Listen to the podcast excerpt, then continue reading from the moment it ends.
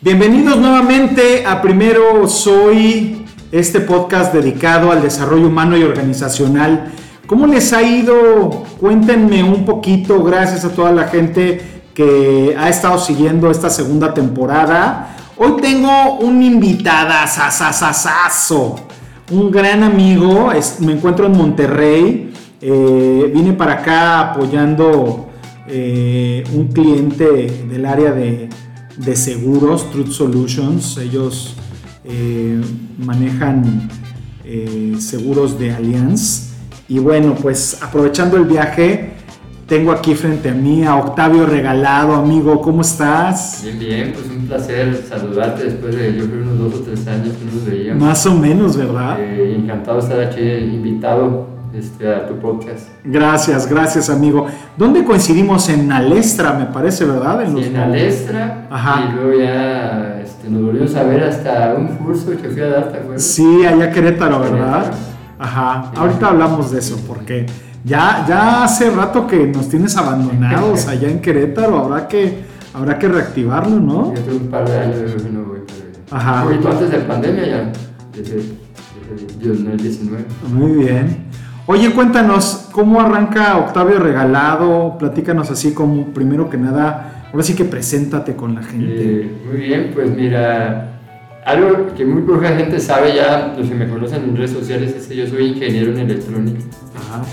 Eh, hice una maestría en economía, pero toda mi vida he trabajado en marketing, entonces realmente en redes sociales me reconocen mucho por el tema de marketing y cuando les digo soy ingeniero no me quieren. Claro. Entonces, eh, pues desde que estudiaba yo, aunque estudiaba ingeniería, siempre el tema de negocios me jalaba mucho, me jalaba mucho. Y cuando vi la maestría en economía, me interesó ese, lado de, de, la academia y, y, encontré ahí algo bien interesante, ¿no? O sea, como yo, yo venía, era muy, muy raro porque yo venía de ciencias exactas y en la economía todo era supuesto.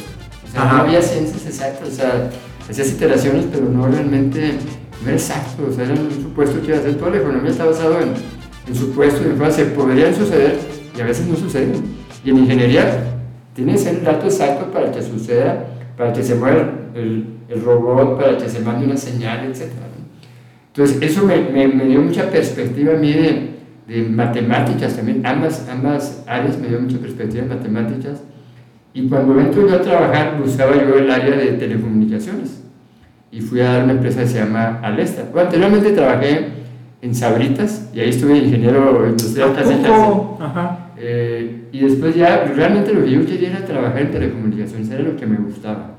Y caí en el área de marketing, en el área de precios. Yo trabajaba ahí diseñando las tarifas de las llamadas y de los servicios, o sea, monitoreamos a la competencia, sacábamos los costos, y, y, en esa empresa estuve mucho tiempo y ahí me nació el amor por el marketing.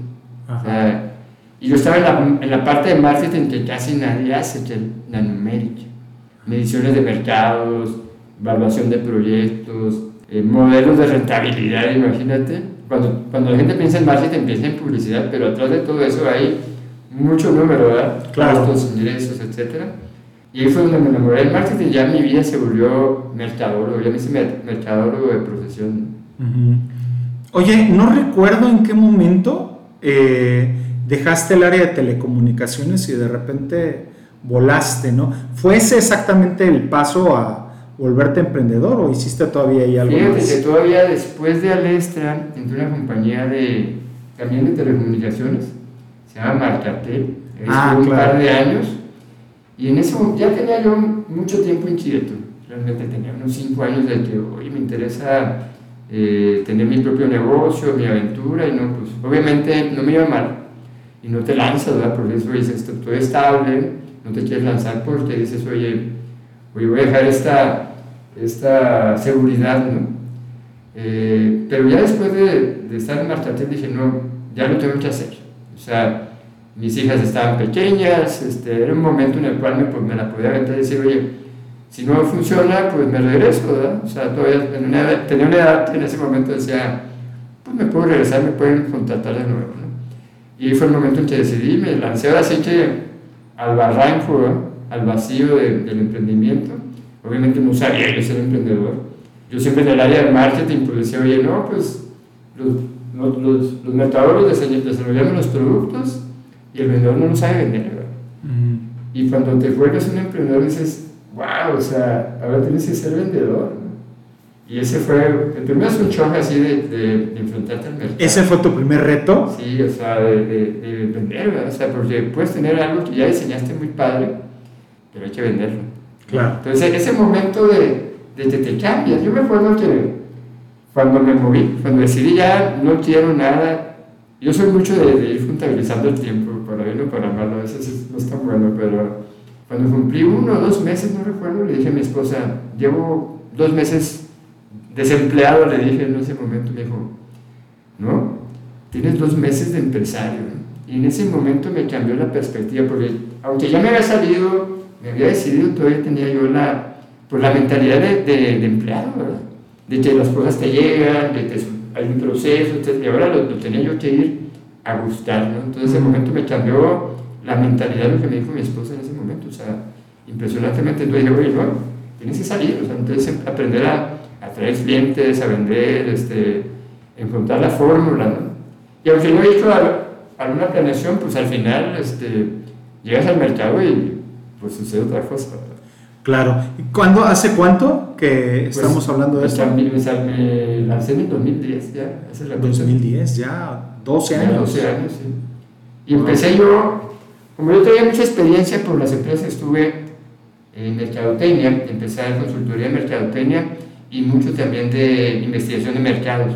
Yo tenía mucha relación con agencias y aprendí muchísimo del tema y mi, mi, mi background de, de, economía también me ayudaba mucho en esa parte. Entonces, este, yo empecé a hacer mucho estudio de mercado para corporativos, análisis de tendencias, eh, consultoría de marketing para empresas medianas.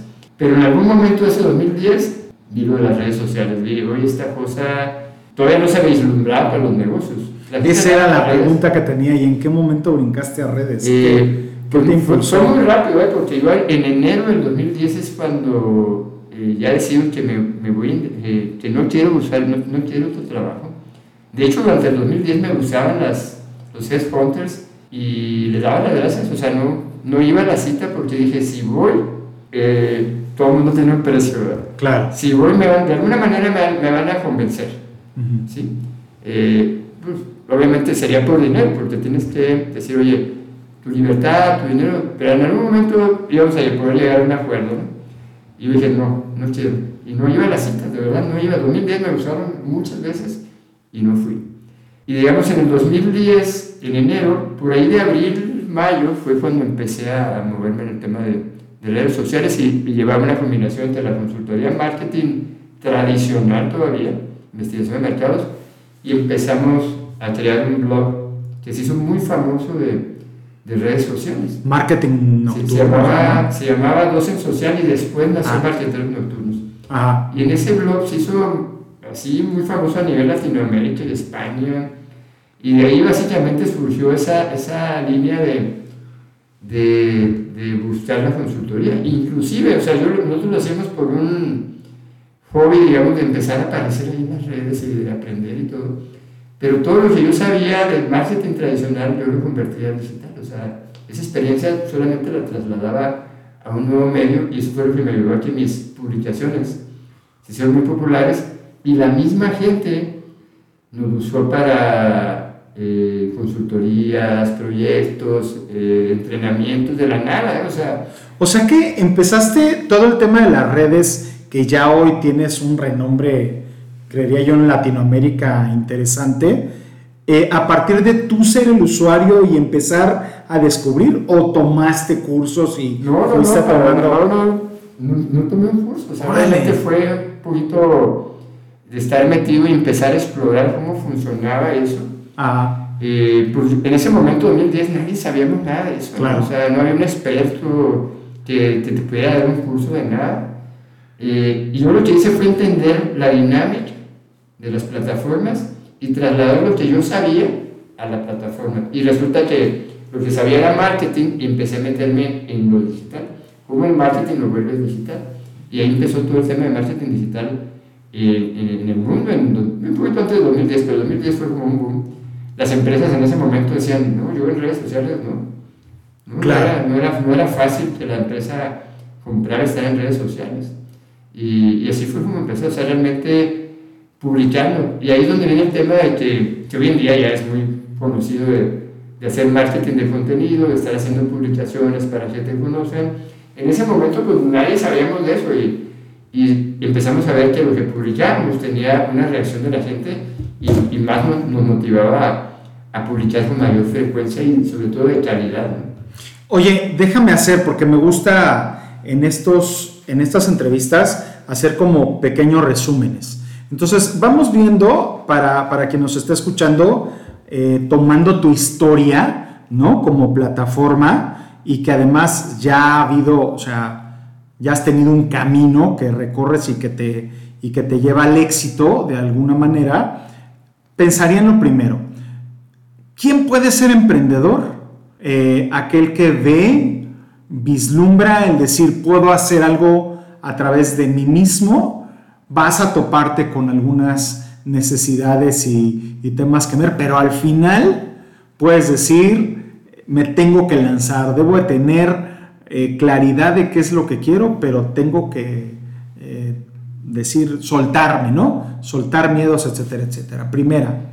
Segunda, para ser emprendedor no necesito tener necesariamente el negocio ya armado, etcétera, etcétera, sino empezar a hacer lo que tú sabes hacer y como que prender las antenitas de vinil, ¿no? Que decían de, del chapulín colorado y darme cuenta cuál es la especialidad que no necesariamente teniendo que prepararme, sino ver como, voy a llamarle Blue Ocean, ¿no? Este océano azul donde nadie pareciera que se está moviendo y empezar a rascarlo y hacerlo, a nadar, a identificar eh, si necesito un flotador diferente, cómo puede ser más rápido, cómo, qué puede hacer falta en ese, en ese mercado azul, que no hay tanta gente competida, y obviamente aplicarse.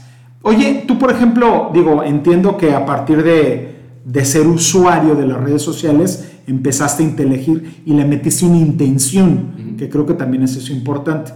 ¿Quiénes sigues tú? O sea, desde las redes sociales, cada uno, yo, yo por ejemplo me baso mucho en, en John Maswell de repente, en Simon Sinek, en algunos au autores. ¿A quiénes sigues tú desde tu especialidad? Que digas, ah, o sea, yo Octavio Regalado, que tengo ya un renombre, reconozco a tal y a tal persona. Fíjate que en el tema de, de lo que yo hago, uh -huh. eh, sigo mucho a Gary Vaynerchuk, okay. o Gary Vee, lo encuentran como Gary Vee en las redes sociales, y él es una persona que fue, ha sido muy visionario en el tema de redes desde hace muchísimos años, de antes de yo me metí en eso ya, ya había escrito libros al respecto, ¿no? y desde hace unos 5 o 6 años, él decía, pónganle atención a, a Musicali, no sé si alguna vez viste no. esa red. ¿Musicali? Musicali, era musical.ly. Uh -huh. era, una, era, una, una, aplicación de videos musicales. Y los niños, los chavitos se, se ponían a bailar. Y decían, pongan atención a Musicali y lo, lo compré a TikTok. Oh. Se convirtió en TikTok en algún momento. Ok. Ahora imagínate la visión de, oye. ¿Los coreanos? ¿Los coreanos lo compraron? Son, son chinos, sí. Ah, son chinos. Entonces, okay. este, esa visión de él, de ir viendo más allá, porque si le pones atención, y dices, oye, eso lo dijo hace dos años este cuarto. ¿no? Entonces, es una persona visionaria en el tema de, de, de, medios digitales, de marketing digital. Y otra persona que sigo, eh, Tim Ferriss. Ah, claro. Que es, claro. Es, para los emprendedores es así. No, hay mucha gente que no le gusta, a mí me gusta mucho. Sí, es, de repente es medio radical, pero tienes que tomar de lo que, lo que te da sentido. Es otra persona que seguiría mucho. Es el de la semana laboral de cuatro horas, ¿no? Exactamente. Ajá que si lo lees literal el libro no, no lo comprendes, no es cierto. O sea, yo se lo he platicado a amigo y me dice, es imposible trabajar cuatro horas otra vez a la semana. No, sí se puede, pero hay que conformar varias cosas. Yo recuerdo en ese libro, por ejemplo, que una de las cosas que decía era, él tenía un call center, ¿no? Creo que es su primer negocio, Gracias, y dice, ajá, y tenía 100 clientes y de repente dijo, a ver, ¿qué clientes? O sea, como que aplicó el 80-20, ¿no? Este, de Richard Koch me imagino, Y entonces dijo, estos 20% que me generan el 80%, eso sí los atiendo yo. El otro 80%, que estás hablando de 80 clientes, lo atiende alguien más. Ah, que yo quiero que tú me atiendas, este, Tim Ferris. No te voy a atender. ¿No quieres que te atienda a mi gente? Vete a otro lado. Y estaba dispuesto a soltarlo, pero tenía muy claro, a ver, si se va uno de esos, si se van cinco de esos 80 clientes, pues no van a quitar tres pelos, ¿no? O sea... está muy claro ahí también el tema de, de delegar. Claro. O, de asignar actividades no críticas Correcto. a personas operativas. Ajá. ¿sí? E inclusive él decía, oye, un emprendedor pues no tiene que hacer todo, o sea, podrías inclusive no hacer nada y dejar operando un sistema, ¿no? o sea, va mucho, mucho por allá. Y en las redes sociales pues se, se mueve muchísimo. Serían dos personas que yo sigo y que, que me han dado, me dan perspectiva, ¿me entiendes? Correcto, súper bien. Ahora, ya pasaste, ya, ya nos planteaste este tema de dejar eh, el corporativo, la vida Godín, ¿no? Empezaste con este tema de marketing y ya te metiste en las redes sociales. Entonces, empezaste que hacerlo, o sea, yo sé que tienes varios. Lo que quiero es que nos compartas cómo fuiste encontrando eh, los servicios que das. O sea, lo mismo me ha pasado. Yo dije, yo cuando di el brinco, yo quería ser conferencista. Y ya, y de repente resulta que hoy me doy cuenta que me dedico al desarrollo humano y organizacional. Cómo ofrezca ya es otra cosa. Y viene de ir eh, explorando y escuchando al mercado. ¿Tú cómo encontraste ese? ¿Cómo fue ese camino? me voy, voy, a, voy, a, dar un paso atrás sobre el tema, hace, hace un momento comentaste el tema del miedo. ¿no? Correcto. Eh, y a veces pongo en las redes sociales tres cosas que te detienen a, a, emprender. Miedo, miedo, miedo. Así es. Cuando sueltas el miedo y dices, no tengo miedo, te puedes lanzar, pero el emprendimiento no es para todos. Si vives con miedo, el emprendimiento va a fallar. Va a fallar porque estás aterrado de la incertidumbre, de, de, la seguridad que no tienes para, para tu familia, o inclusive tu familia puede ser tu miedo, porque tu misma familia te dice, no, no lo vas a hacer necesitas trabajar, un empleo, ¿qué vas a hacer con tu familia? Todo eso, pero cuando tu familia te apoya, que a mí, a mí me pasó, ¿eh? Me lanzo, mi esposa me apoyó así impresionantemente, pero el resto de mis amigos y mi familia eran, eran mi no. O sea, tu familia, la, qué iba a pasar, etc. Eh, pero al final dices, no tengo miedo, no tengo miedo, lo voy a hacer, ¿no? Oye, fallé, pues sí, fallé, N veces he fallado. No, no, o sea, vas a fallar. Claro. Pero no, no le tengo miedo, o sea, hace como un año que empezó algo así, no sé si supiste la red de Clubhouse. No. Una red de, era una red social de, de audio. Okay. Social audio se llama. Entonces tú hacías conferencias y hacías charlas ahí públicas y me preguntaban, oye, una de las preguntas que me decían era, ¿qué, qué, qué me llevaba yo? Que era algo muy fuerte para mí en el emprendimiento. Yo decía, saber que si fallo, me puedo volver a levantar una, diez, cien veces, o sea, porque a veces te caes y dices, ya falló, voy a un trabajo. Es lo más fácil, ¿verdad? Pero si te caes, tú sabes que lo puedes lograr, te vuelves a eso mismo te hace levantarte. Claro. Entonces ese, ese tema del miedo es importante y que también no es para todos, o sea... Uh -huh. Yo te diría del miedo, fíjate que yo lo que le digo a la gente es, yo veo el miedo, hay quien dice, eh, no le hagas caso, hay quien dice enfréntalo.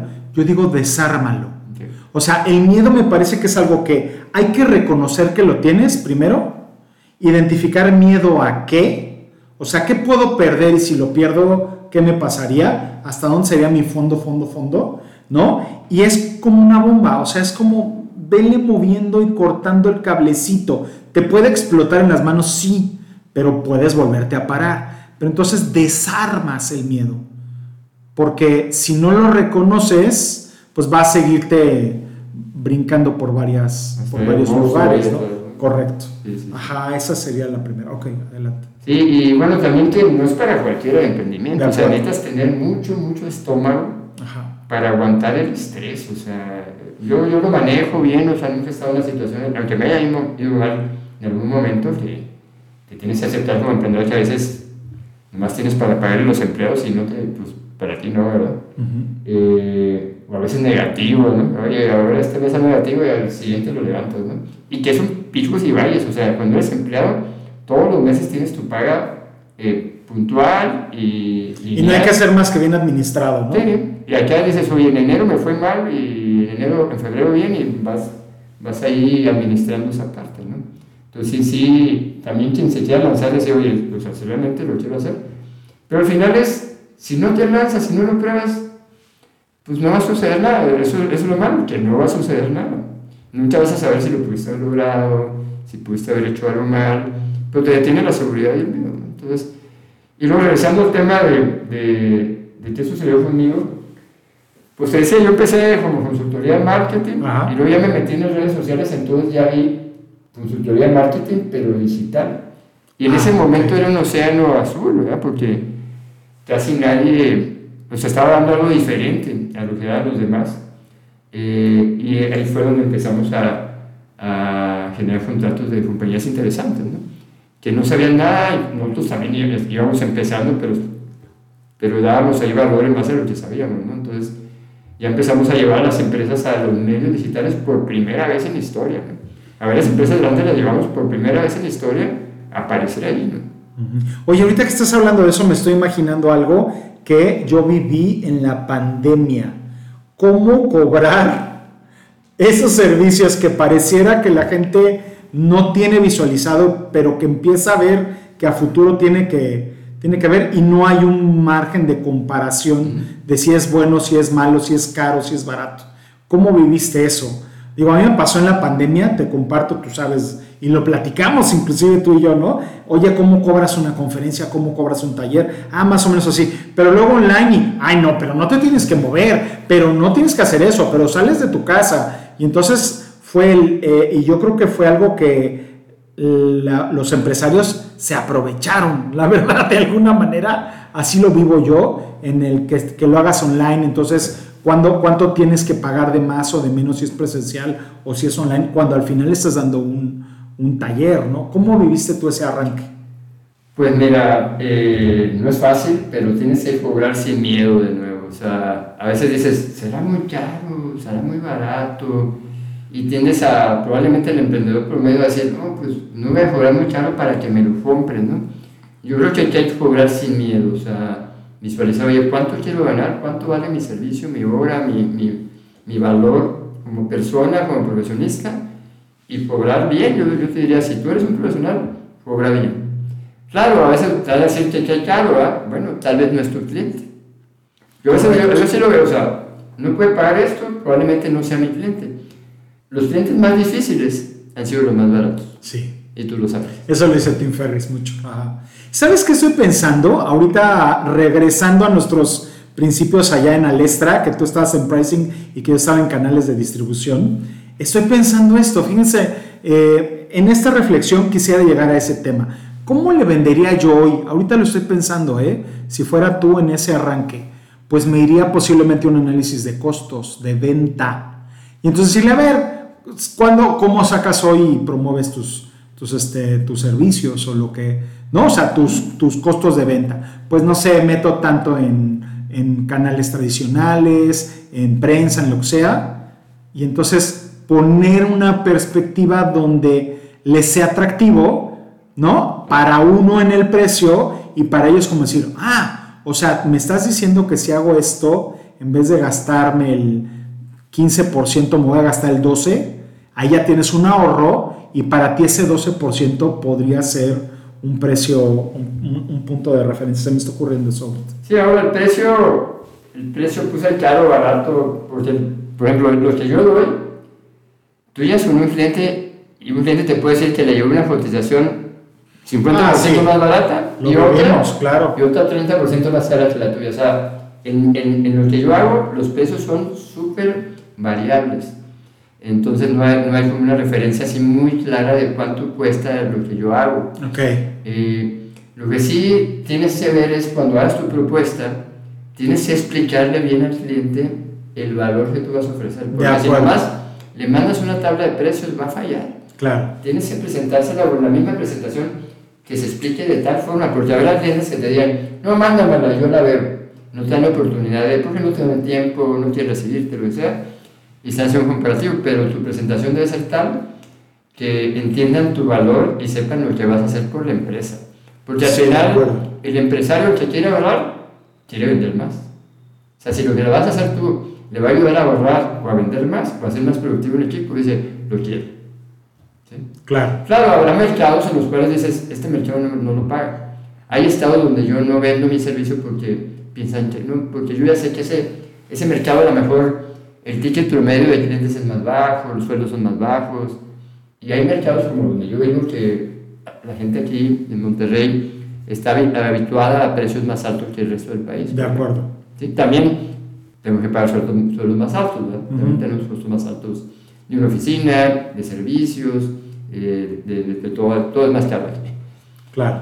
Entonces tienes que poner en perspectiva eso, ¿no? Pero sin miedo también al final, oye, de repente cobras más barato y, y no sales, ¿verdad? Porque Claro. te tomó mucho tiempo, el gente te demanda, el gente te demanda mucho, Ujú. ese tipo de cosas hay que tomarlas en cuenta al momento de vender. Y también, oye, ¿cuántos clientes quiero manejar para llegar a mi, a mi nivel de ingresos, ¿verdad? Claro. O sea, a veces barateas y dices, uy, necesito 100, ¿verdad? Imagínate Claro. operar a 100, Claro. porque di barato cuando con 10 eh, Hubiera salido sin problema. y buscar al cliente, o sea, no, no soltarte a la masa, sino buscar ese 80-20 que yo platicaba. hace- O soltar a la masa teniendo un mecanismo que sabes que va a operar y que simplemente ya lo tienes fondeado a través de la- el mismo ingreso que llega, etcétera, etcétera, y que te quedas con un margen posiblemente menor, pero que por volumen pues, es significativamente Sí, sí, eh, válido, ¿no? valioso para tu empresa y para tu bolsillo como emprendedor. Ahora, ya vimos el tema del pricing, ya vimos cómo fuiste arrancando, cómo fuiste descubriendo nuevos servicios y qué servicios son los que hoy Sí, fíjate que como te comentaba, como empecé en marketing digital, yo fue, ahora sí que generando contenido y probando la red y publicando y de repente la gente empezó a, a al contenido y ahí surgió el tema, oye, vamos a vender esta, esta consultoría. El primero es detectar qué le hace falta al mercado y ahí detectábamos que no había consultores de eso ¿sí? y que nosotros lo estábamos entendiendo y lo habíamos comprendido para nosotros y lo, se lo podemos llevar a, hacia, hacia, hacia el mercado. ¿no? Entonces ahí el primer producto fue, oye, la consultoría para ayudar a las, las empresas a entender este mundo y ayudarlas a, a meterse en ese mundo. Ya, ya empezamos a, a meter los servicios. Y entonces la base era servicios de consultoría y operación y manejo de, de redes sociales, marketing digital. Y eventualmente vimos viendo que la gente se tenía, ya en lo particular fui viendo que la gente se quería entrenar en esto. Entonces dices, oye, la gente quiere saber esto, pero no sabe. Entonces dices, ah, pues así abre una oportunidad para el área educativa, sobre todo pensando en lo siguiente, Pepe. Hace rato te decía, es que a mí me pedían cotizaciones algunos empresarios pequeños o emprendedores y era muy caro para ellos lo que yo les podía ofrecer. Claro, Y yo no, yo no quería tener un producto para ellos porque no, no, no, no quería tener esa masa, digamos, operativamente hablando. Lo que yo manejo no es nada fácil, aunque la gente piensa que es subir publicaciones, es hacer diseño, es contestar, es publicar, es, muchas cosas. Entonces dije, esta, esta parte me está, quiere, quiere tener redes, yo no tengo, no, no tengo, no, no tengo ese producto para ellos, no se lo quiero dar, pero los puedo entrenar para que ellos lo hagan. claro. ¿sí? Porque a veces a lo mejor querían pagar muy poquito, tan poquito que yo no estaba dispuesto a darles el servicio. O lo que conseguían era alguien que no sabía manejar, pero que agarraba su presupuesto. Lo que más les convenía era entrenarse, aprender ellos y a lo mejor poner a alguien de, internamente a hacerlo. Entonces ahí fue donde surgió el tema de vamos a entrenar a emprendedores en este tema. Eh, y, y, ese fue o sea, una línea, un, descubrimiento sin querer de ver el mismo mercado, pero como decías, es observar. Tú tienes que ir observando las oportunidades, oye, ¿dónde hay un espacio donde tú puedas meter algo? ¿sí? Y como emprendedor, que sea algo donde potencialices tus talentos. Ya después, cuando te vuelves empresario, ya empiezas a meterte en temas que no son tu expertise, pero que dices, aquí hay una oportunidad y meto gente. ¿sí? A lo mejor el emprendedor en ese momento dice, lo que yo sé hacer bueno, aquí viene un tema, Pepe, que a veces queremos hacer emprendimiento nuestra pasión y a veces falla. A veces ahí lo llamamos la cocina y soy chef. Queremos hacer un, un negocio de, de chef, las y de repente dices, oye, no, pues esto no es negocio, ¿no? Y a veces nos aferramos a eso. Y hay que tener cuidado. Cuando un negocio no da, no da y nos aferramos a él, pues se vuelve un hobby nomás, no un negocio. Nos encanta hacerlo, pero no, no, genera. Pero ahí seguimos porque nos encanta hacerlo y, me apasiona, ¿verdad? Y estamos ahí metiéndole dinero. Entonces ahí fue donde fui descubriendo ahí productos. Ahora, el producto de entrenamiento empezó como un entrenamiento de redes sociales. Y después dije, oye, o sea, el tema no es que la gente quiera aprender redes sociales, la, la gente quiere aprender de todo. Entonces ahí fue donde ya fui visualizando el abrir más temas. Temas de ventas, temas de contabilidad, temas de emprendimiento. Ya no solamente hablaba de redes sociales. Y yo, yo no hablo de, de contabilidad ni de impuestos. Yo no soy, no soy contador ni fiscalista. Ya contrato a un entrenador en ello. Entonces ya, ya vas expandiendo el negocio con una visión de más allá de lo que tú puedes hacer. Yo creo que ahí lo que hay que ver en esa expansión de distintos temas es, compran primero tu especialidad, pero después tu confiabilidad. Y entonces saben que Octavio Regalado no va a venderte cualquier cosa, sino algo que les genera valor. Y entonces, ah, pero yo no voy a dar el de contabilidad, pero tú me lo sugieres, quiere decir que ya le metiste cierta, ¿no? cierta lógica, eh, evaluaste al ponente y si tú me lo ofreces, quiere decir que sí, de hecho, es valioso. pasa, por ejemplo, si toma el curso de redes o de WhatsApp Business o cualquiera digital que dé, cuando preguntan por otros cursos o les ofrecemos la, la, cartera de cursos, tenemos, me dicen, yo lo quiero, ¿qué más hay? ¿Qué más hay? Gracias. Este, porque me gusta lo, que hacen ustedes, está muy bien, o sea, al final hay gente que habla de contabilidad y impuestos y no lo doy yo me dice, no, excelente, o sea, me sirven a mí diciéndome, oye, estuvo muy bueno, gracias. Al final tienes que generar esa reputación de tus servicios. Oye, ¿cuánta gente hay detrás de Octavio Regalado a la hora que se para ahí en, en frente de, de, un foro, el que sea? ¿En qué aspecto? O sea, me refiero a tu staff, o sea, hay un staff grande, son dos personas, son 10, son 15. Son bueno, dependiendo del producto, dependiendo del servicio, este, en el área de, o sea, las conferencias básicamente está el área de ventas, este, una persona, eh, ya en la parte operativa, pues estamos hablando ya de unas 12 personas que, que operan, digamos, eh, diferentes áreas de la compañía, eh, entre, que, entre que operan los proyectos de marketing digital, que son los que más me lleva gente, que el community manager, diseño, personas contestando, atención al cliente, eh, tiene, su, tiene su, su temita ahí, ¿no? Y entonces tienes grupos que atienden a varios clientes, me imagino, como varias campañas. Sí, sí, diferentes campañas. Una persona puede llevar varias campañas. Tengo especialistas, digamos, en publicidad, especialistas en diseño, especialistas en generar contenido. Y en el área de entrenamiento, ahí sí normalmente es un equipo como de tres o cuatro personas, entre que atienden a las personas, hacen el seguimiento, la venta, eh, luego hay que hacer el evento, ahora lo vendes y ahora hay que que levantarlo, o sea, la logística del mismo evento, tener todo ahí listo para que yo nomás me pare, ¿verdad? Claro. Esa parte también es, es importante, tener a alguien experto en nomás se dedica a eso. Buscar el salón, el catering. Eh, sí, todo. todo.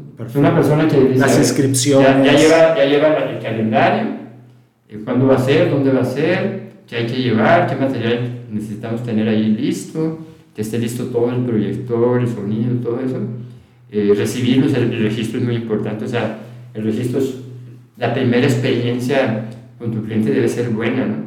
Un mal registro y al final entras al curso y dices, no me gustó, ya tu humor dentro del curso ya no es bueno, ¿no? Claro.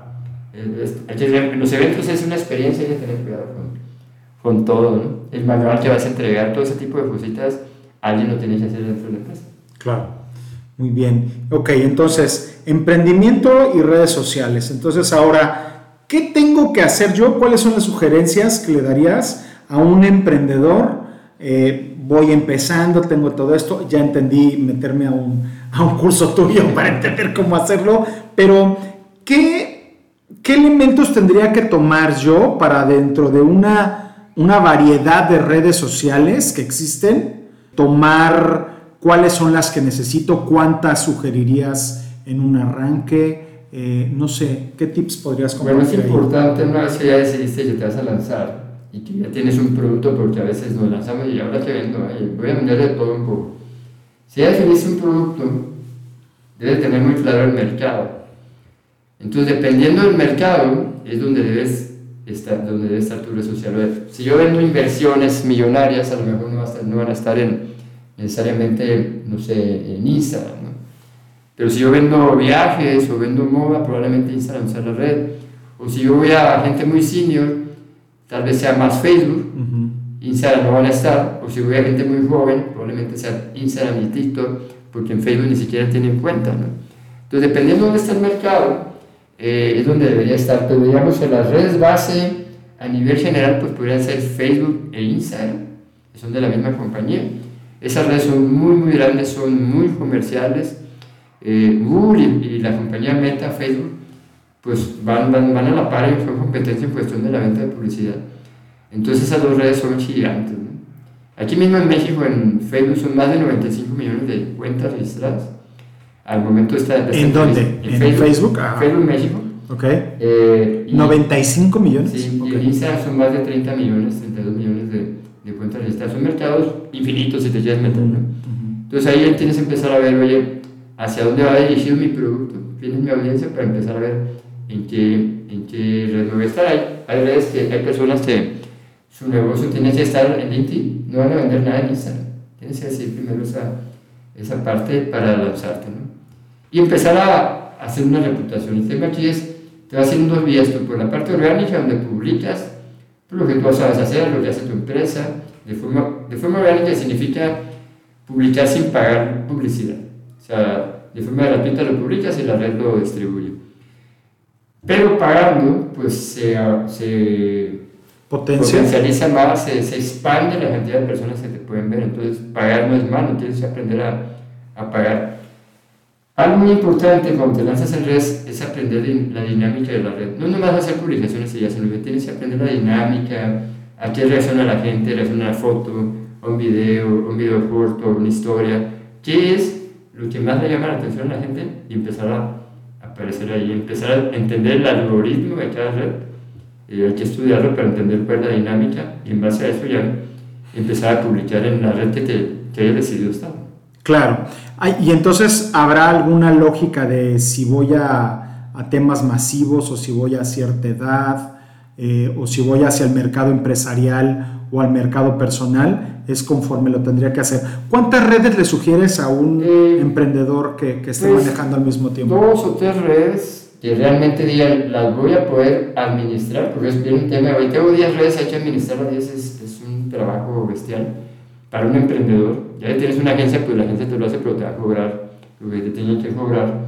Pero dos o tres redes, puede ser la base Facebook, Instagram, y dependiendo de, de si ya mi mercado más empresarial, agrego LinkedIn, eh, y a lo mejor LinkedIn se vuelve la, la, la red más poderosa y, y, tienes como satelitales a Instagram y Facebook.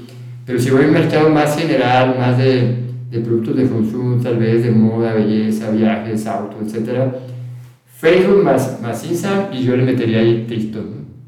Oye, eh, podcast y YouTube los consideras redes o son como generadores de contenido? Normalmente se le llama dentro de las redes sociales a YouTube, pero YouTube realmente es un buscador, es como Google, pero de videos. Ok. YouTube es, es parte de la empresa de Google. Entonces el negocio de, de, de, YouTube es que la gente haga una búsqueda, te aparece el video y ellos ponen un anuncio ahí, ¿no? Y para nosotros como usuarios es que yo hago yo hago una búsqueda y me aparece el video de Excel, de matemáticas o de, de hablar en público que, que me enseña algo, o el video musical.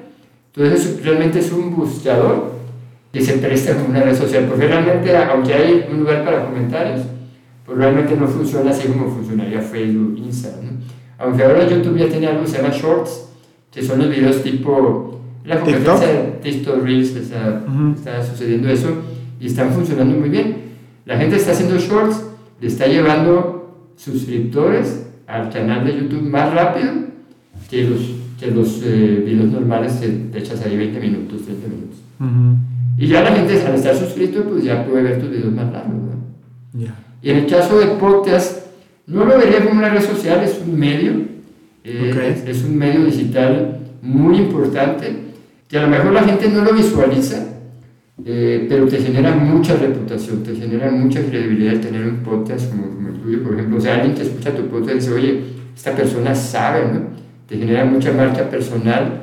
Y aunque no lo veas así como, oye, ese cuando subo en Instagram tiene muchas visualizaciones, y puede ser que tengan menos, menos descargas eh, tu, tu, audio, pero esa reputación que te genera estar compartiendo ese podcast es bestial. O sea, yo, yo recomiendo mucho tener un podcast para una marca personal e inclusive para una empresa. Para mí es una manera en la cual el cliente escuche la manera en que comparto mi contenido, la manera en que hablo, cómo trato un tema, etcétera, etcétera. Es como yo lo he visualizado. Por eso le he dado eh, prioridad al podcast. Sí, hay personas que se dedican a esta parte y, monetizan el podcast, ¿no? porque tienen mucha, mucha tribu que lo sigue. Pero un emprendedor común y corriente que, que es un negocio normal y no se quiere dedicar al medio, digamos, el podcast le va a ayudar a, generar esa, esa confianza. Como dices, te van a escuchar. O sea, hay personas a mí me dicen, oye, por tu podcast yo llegué a tu curso, por tu podcast, este, Correcto. Eh, te piden un producto. A veces se me dicen, oye, a veces no hago podcast, me dicen, oye, ya no, ya no, ya no he subido podcast, me dicen, y dice, oye, pues sí, me extraño, ¿no? Claro. Muy bien. ¿Qué sigue? ¿Qué siguen? Ok, ya tienes hoy aquí te estoy pidiendo esa visualización. Sí. Hecha un poquito. Es 2026, en cuatro años. ¿Qué visualizas? ¿Dónde ves? Así, descríbeme eh, a Octavio Regalado y su proyecto. Eh, y, y, qué sientes que estaría haciendo? ¿Qué lograste? Háblame de ese momento como si fuera el 2026 y logré esto y esto y esto. Pues bastante, digo, faltan cuatro, cuatro añitos, bastante consolidado en lo que hago, pero ya eh, con más variantes, digamos, de, de, otros negocios, ya no solamente esta parte de, de manejo de medios digitales, eh, creo que la parte educativa a mí me encanta, eh, no es un hobby, me, me, encanta el tema y creo que la educación tiene mucho futuro, este, digital y presencial, y creo que en cuatro años la parte educativa la veo muy, muy consolidada. Y este, en mis planes en este año 2022 es meterme mucho en el e-commerce de, de, manera personal con productos míos.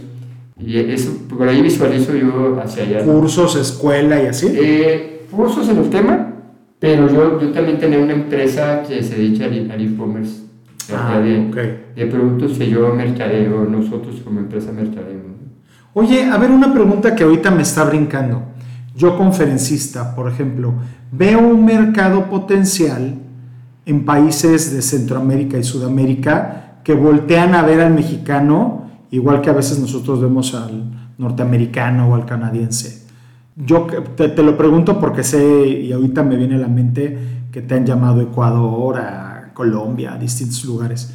Si hace sentido para ellos, en tu experiencia, una y si es rentable o al final es como, ah, pues es lo mismo, pero tengo que invertir mucho tiempo, este, son más tardados en comprar, no son aventados, no sé, ¿cuál es tu experiencia ahí? No, sí, eh, lo, lo, que te dan las redes sociales, y a mí me pasó, es que te vuelves no geográfico, ¿no? O sea, tú puedes tener ahí un producto que esté aquí en México, digital o, o, o tangible, así, físico, pero tú tienes que ir viendo más allá de tu ciudad, más allá de tu estado, más allá de tu país, porque a veces nos quedamos en un pedacito. Entonces, en mi caso, las redes sociales este, me han llevado a, a, a, dar conferencias, a dar cursos, a llevar proyectos en Latinoamérica y España. O sea, no lo hubiera imaginado cuando estaba encerrado yo en mi cubículo, aunque tenía vista las montañas, no, no me pasaba eso por la mente.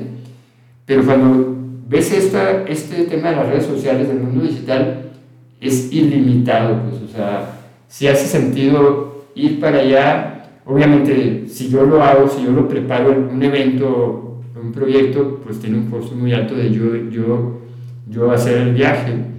Pero normalmente me llevan, o sea, ya la persona dice, oye, yo quiero a Octavio, yo quiero a Pepe, eh, lo quiero tener aquí en Colombia o en Argentina, y ellos van a pagar lo que. O sea, un, un, un evento está habituado a ese tipo de, de gastos, ¿no? Te van a traer una persona de México, de Europa, de Estados Unidos, a veces traen de España, o sea imagínate, de España y lo llevan a Chile, ¿no? O sea, el costo de eso es brutal, pero quieren ese conferencista ahí, ¿no? Pero la reputación te la, mucho, la red social te la puede dar. Ya. Porque algunas veces, pues cuando estábamos tú y yo trabajando, pues íbamos a los eventos de marketing, a lo mejor venía Philip Kotler, ¿no? Etcétera. Pero eh, ahora te pueden llevar a ti.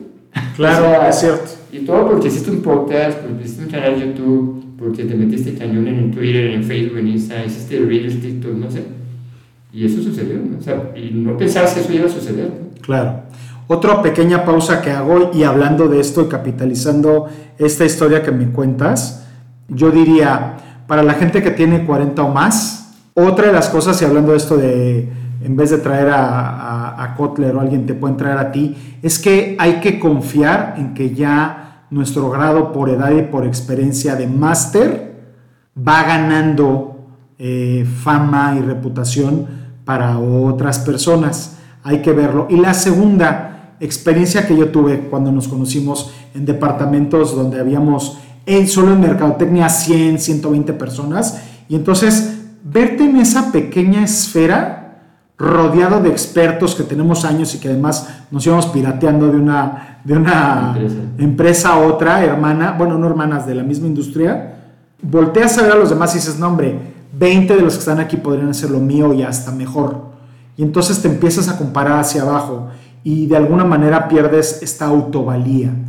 Cuando sales al mercado, te das cuenta que si aquí estabas compitiendo contra 120, sales y hay millones de personas o miles de personas si quieres, que para ti lo que es, ay, pues es obvio, para hacer los precios es esto y aquello. Ajá, pero para un doctor, para un carpintero, para alguien que hace, este, ¿no? O sea, construcción, no es nada lógico y tu expertise, tu eh, know-how, es cuando tiene valor y entonces es cuando lo puedes vender. Nada más que allá lo vendes a miles de personas y no tienes esa competencia que te estás viendo contra 120. Esa es otra manera también de perder miedo y de, y de ganar autovalía. fíjate que no es fácil entenderlo, porque cuando estás tú sumergido en un tema, no visualizas que los demás no lo saben. A mí me, un primo me acuerdo que me ayudó a entender, como que me decía, oye, es que tú sabes todas estas cosas. Eh, entonces la gente cuando te escucha, se voltea a verte, o sea, claro. Sea, te, te escucha, toma nota, etc. Y a veces te es difícil como que, oye, esto que no sé lo puedo comercializar, ¿verdad? ¿Sí? Claro. Entonces, sí, fue un momento en que dije, oye, tiene razón mi primo que yo no lo veo. ¿sí? Cuando tú estás en una empresa dices, pues esto que sé es hacerlo ahora. Es obvio, es evidente. No, todos los días, y a lo mejor los sábados podría estar dando un curso de esto. Pero dices, no, ¿quién lo va a comprar? Claro. Entonces es un poquito de entender qué haces, tu valor, qué expertise puedes potencializar. Yo conozco gente que es experta en ciertos temas de economía, de, de marketing, de negocios, de muchas cosas, pero que no se lanzan porque no lo ven. Tienes que reconocerte. Esa es mi Claro. esencia del primero soy. Sí. Me reconozco, veo mi ser, veo lo que hago, primero antes que nada. Y ya después todo lo demás, pues para eso está el podcast Así y traemos a la gente que nos Sí, o sea, platique. que ya está la mesa lista con todos los medios disponibles. Ahí tenemos las redes, el podcast, canales de video de lo que sea, video de 15 segundos, de una hora. Está todo ahí. Hay que entender que tú lo puedes hacer, lanzarte y esperar. Un poquito también de, de paciencia. De acuerdo. Sí, paciencia, totalmente. ¿Dónde te encontramos? ¿Dónde te buscamos? ¿Qué, qué hay próximamente? Bueno, pues en todas mis redes sociales aparezco como Octavio Regalado, como está muy fácil. Eh, mi página web octavioregalado.com, ahí encuentran mis servicios de, de cursos, conferencias, eh, servicios de marketing digital. Eh, y bueno, yo recurrentemente hago cursos de, de redes sociales y otros temas digitales. Eh, en mi página los pueden encontrar. Eh, cada, mes tengo cursos presenciales y, online próximamente voy a tener unos subidos ya, ya grabados también. Qué padre. Pues espero verte en Querétaro pronto. Hacer. Vamos a echarnos una carnita asada o algo, aprovechando que estamos aquí en el Regio. Decía mi, mi, este, mi hijo que nació aquí en Monterrey, dice, ah, ya llegaste a Tierra Santa. Claro. Me decía, muchas gracias amigo, de verdad. Este es tu, este espacio es tuyo. Sabes que el día que quieras compartirnos algo, estos micrófonos están abiertos para ti. Y para ti que nos estás escuchando, pues nada, o sea, pierde el miedo dedícate a hacer lo que hagas, pero siempre lo que hagas, creo yo, hazlo con honestidad, hazlo con amor y disfrútalo. Cuando disfrutas lo que haces, tu dimensionamiento del trabajo cambia. Entonces pasas a esta siguiente etapa donde dices, yo hago lo mío y mira, simplemente se van multiplicando las cosas. ¿no? Así es, pues un placer y espero próximamente estar de nuevo. Gracias, gracias. Cuídense mucho, nos vemos en la próxima. Adiós.